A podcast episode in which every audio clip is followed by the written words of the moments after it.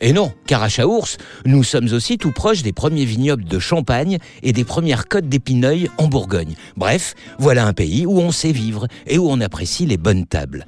Et celle que vous nous avez dénichée, Claire, c'est l'auberge sans nom c'est bizarre comme nom son nom. Bah oui, mais en fait, c'est une belle auberge de campagne dans un cadre qui a été refait à neuf. Et surtout, on ne vous sert que des produits locaux et régionaux. Et le chef concocte une cuisine de terroir, toujours bien présentée et servie avec soin. Un chef qui concocte, voilà qui aiguise ma curiosité. Sans vouloir vous commander clair, dites-nous précisément ce qu'il concocte. Bien évidemment, Philippe, le chaours qui est à l'honneur. Du coup, j'ai choisi la carte et j'ai commencé par une cassolette de pleurote gratinée au chaours.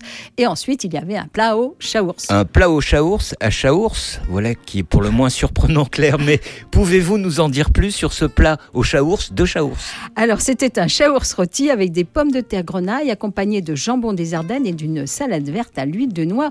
Mais vu que mon entrée était déjà au fromage, j'ai préféré le porcelet rôti en basse température au miel des bruyères et romarin et je vous avoue que je n'ai pas été du tout déçu. Alors vous m'avez dit Claire en préparant non pas un plat au chaours mais cette chronique qu'un poisson vous avez bien tenté Expliquez-nous. Oui, c'était des perles de blé bio au saumon fumé avec une crème de champagne à l'aneth. Y a-t-il eu d'autres plats qui vous ont fait de l'œil? Alors il y avait aussi des burgers dont deux au chaours qui font, je vous avoue, un carton. Décidément, ils sont très chaours à chaours. Eh oui.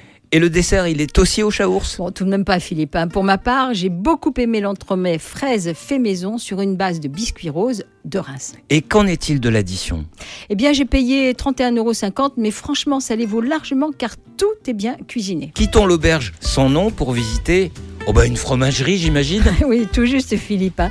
Je suis allée à la fromagerie de Mussy. C'est la dernière fromagerie artisanale de l'Aube.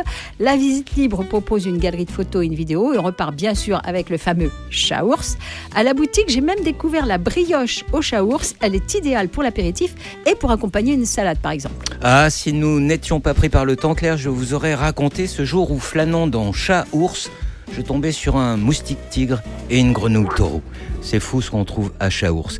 Rassurez-vous, je n'en ai pas fait un fromage. Sur ce, à la semaine prochaine, Claire. À la semaine prochaine, Philippe.